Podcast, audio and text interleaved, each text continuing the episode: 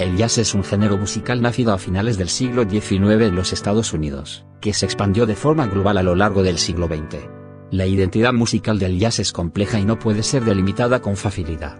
En primer lugar, aunque a menudo el término se use para hacer referencia a un idioma musical, tal como se hace, por ejemplo, cuando se habla de música clásica, el jazz es en realidad una familia de géneros musicales que comparten características comunes, pero no representan individualmente la complejidad del género como un todo. En segundo lugar, sus diversas funciones sociales. El jazz puede servir como música de fondo para reuniones o como música de baile, pero ciertos tipos de jazz exigen una escucha atenta y concentrada, requieren un ángulo de estudio diferente.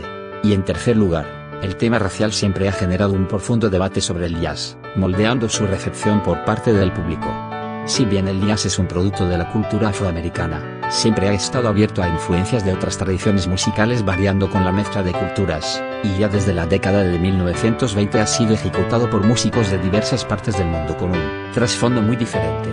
En ocasiones se ha mostrado como paradigma del jazz a obra de músicos con más éxito comercial, que los aficionados y la crítica han considerado subproductos alejados de la tradición, entendiendo por el contrario, que el jazz es una forma de música negra, en la que los afroamericanos han sido sus mayores innovadores y sus más notables representantes.